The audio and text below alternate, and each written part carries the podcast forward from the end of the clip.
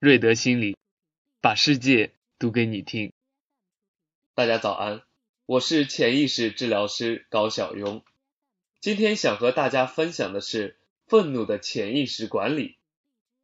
目前的研究指出，强烈的持续的愤怒与我们的高血压和心脏病有直接的关系，所以应该学习和控制我们的愤怒。那么，我们为什么会愤怒呢？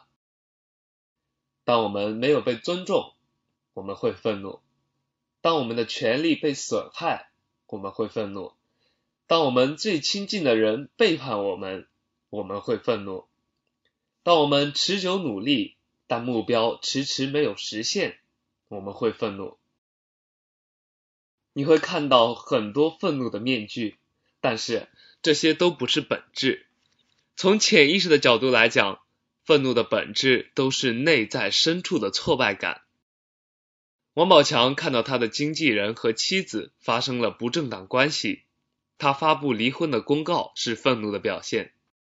他感觉被最亲近的两个人背叛，内心深处那种信任和尊重的需要被践踏，由此产生了一种强烈的挫败感，这才是他愤怒的根源。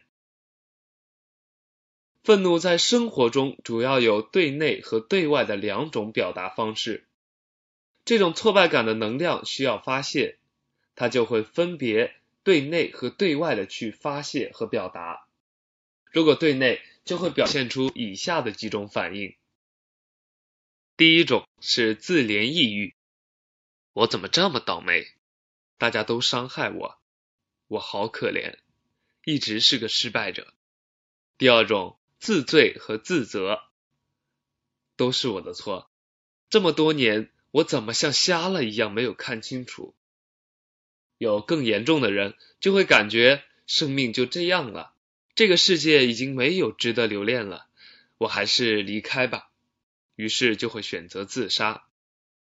如果这种挫败的能量指向外部，也会有以下两种反应：第一种是抱怨指责。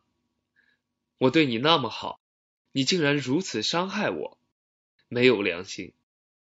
第二种是责骂伤人，甚至取人性命。你这样伤害我的心，留你在世界上还有什么用？愤怒作为一种情绪，有时是正常的反应。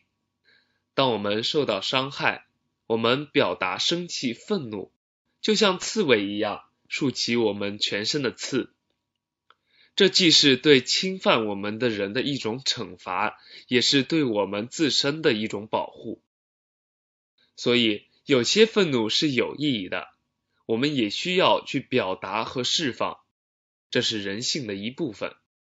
正像我们前面所说的，喜怒有常，喜怒有度。那么，有哪些愤怒是超出了度？我们一定要加以控制和改变的呢。正常的生气、愤怒是我们健康的一种情绪，就像春夏秋冬一年四季一样，它是一种普遍的存在。在心理学当中，有一些愤怒就是过了度的，在专业上称之为情绪困扰。生气是一种情绪，是正常的。但是如果一生气，话都说不出来，全身发抖，无法采取任何有效行为对伤害你的人的反击，或者一反击就头脑一热，要了人家的性命，失去理智，一失足成千古恨，这些都是无效的愤怒行为。所以有些愤怒是不正常的，必须改变。美国心理学家爱丽丝博士。提到了三个标准：第一，你感觉好像被一个巨大的网给困住了，感觉一团糟；第二，你感觉异常的痛苦，这种痛苦让你无法缓解和平复；第三，你的愤怒无法让你采取有效行动。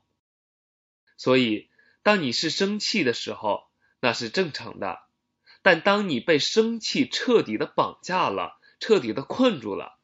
同时，你感觉你的愤怒让你痛不欲生，无法用任何方式缓解和释放，它彻底的主宰了你，无法采取任何有效行为。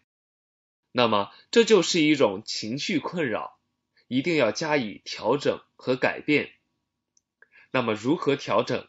我们下一讲分享。感谢大家的陪伴，愿你生活的各个方面每天正在越来越好。